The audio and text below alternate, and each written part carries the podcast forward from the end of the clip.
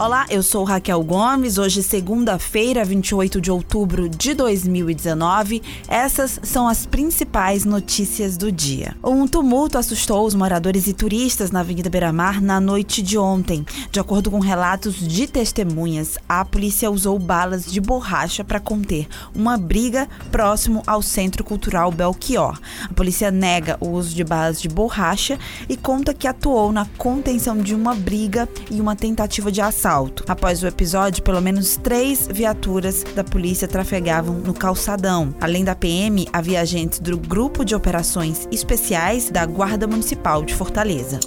Os candidatos Luiz Menezes de Lima e Geraldina Lopes Braga, ambos do PSD, foram eleitos neste domingo os prefeitos dos municípios de Tianguá e Irauçuba, respectivamente. Em ambas as cidades, os antigos candidatos eleitos foram caçados pela Justiça Eleitoral. Em Tianguá, a totalização foi concluída às 7 horas da noite, com 43 mil votos. Luiz Menezes venceu com 51,78% dos votos válidos, tendo como vice Alex Anderson Nunes da Costa.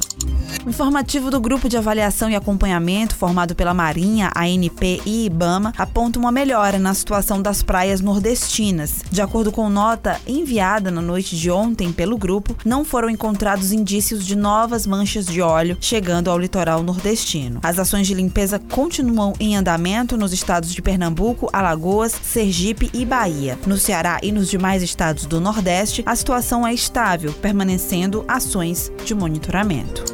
A Petrobras desistiu de criar uma base avançada do Centro de Defesa Ambiental de Ilhéus, na Bahia, mesmo com o desastre ambiental que afeta a costa do Nordeste há mais de 50 dias. Segundo matéria do repórter Demitri Túlio, do jornal o Povo, um comunicado confirma que as gerências da Petrobras do Nordeste e do Rio de Janeiro concordaram em desistir da base em Ilhéus por causa da política de otimização de recursos e reavaliação de negócios implantadas na gestão do presidente presidente Jair Bolsonaro. Essas e outras notícias você encontra no povo.com.br.